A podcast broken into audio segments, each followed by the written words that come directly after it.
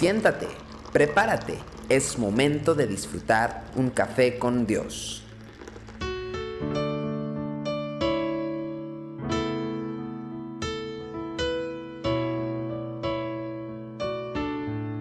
Qué bueno que estamos nuevamente disfrutando de un café con Dios. En la segunda carta a los Corintios capítulo 12 versículo 9 el apóstol Pablo revela algo muy importante y me ha dicho, bástate mi gracia porque mi poder se perfecciona en la debilidad. Por tanto, de buena gana me gloriaré más bien en mis debilidades para que repose sobre mí el poder de Cristo. Cuando era niño, yo era muy llorón, era muy chillón y, me, me, molestaba porque muchas personas muchos niños me hacían burla de que yo era un llorón. Y por mucho tiempo yo batallé con esa sensibilidad. Ahora entiendo que Dios me la dio para poder sentir, para poder discernir en su espíritu lo que tal vez otras personas también sienten. Y es que existe una tendencia en el ser humano a esconder sus debilidades. Estamos tristes pero ponemos cara de alegría. Deseamos llorar pero contenemos nuestras lágrimas. Nos sentimos muy cargados, pero aparentamos que estamos en control de todo. Estamos luchando con la depresión, pero buscamos convencer a los demás de nuestro buen ánimo.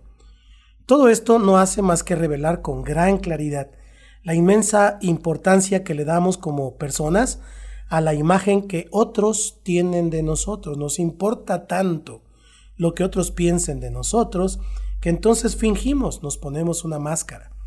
Deseamos que nos vean como triunfadores, como personas que caminan con fortaleza hacia sus objetivos claramente definidos en sus vidas, etc. Y por esta razón nos resistimos a toda costa a revelar esas cosas que muestran nuestra verdadera condición, que somos frágiles, que somos débiles. Pablo declara que gustosamente se gloriará en sus debilidades.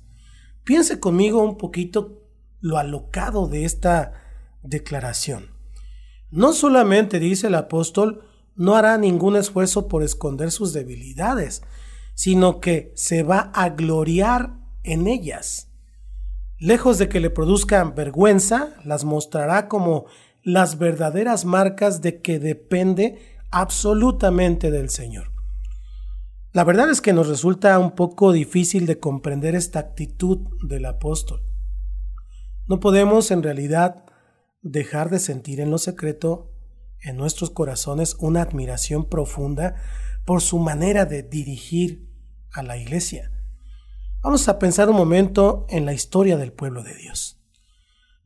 ¿Puedes pensar en alguna persona que alguna vez fue usada por Dios por ser fuerte y poner, tener muchas virtudes?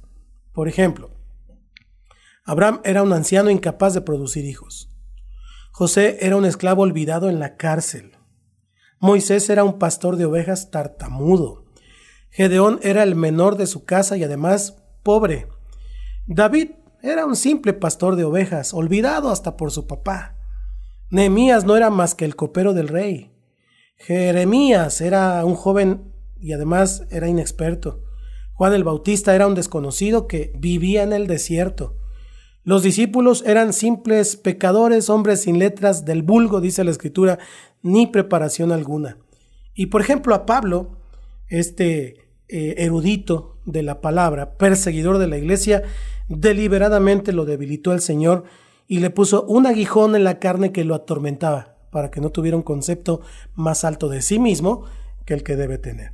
Y estos son simplemente los héroes de la fe, los que están en la escritura. Pero ¿qué diremos de figuras como Agustín, como Lutero, como Wesley, como Hudson, como Taylor, como Moody, como Spurgeon y tantas otras figuras que marcaron profundamente la historia del pueblo de Dios?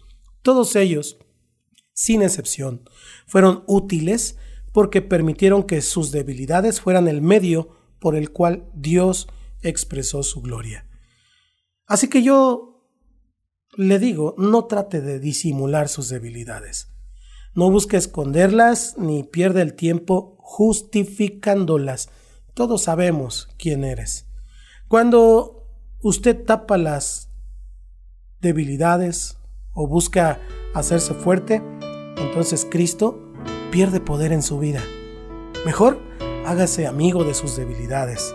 Ellas son la puerta para que toda la plenitud de Dios se manifieste en su vida. Él perfecciona su poder en ellas. Que Dios te bendiga. Esto es Café con Dios. Tu amor por mí es más dulce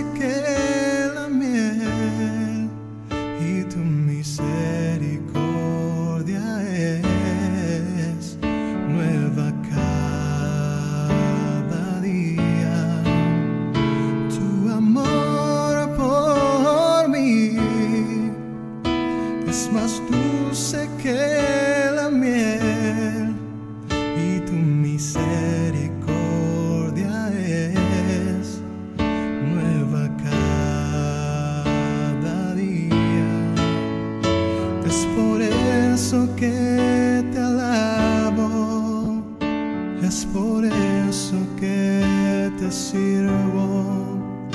Es por eso que te doy todo mi amor. Es por eso que te alabo. Es por eso que te sirvo. Es por eso que te doy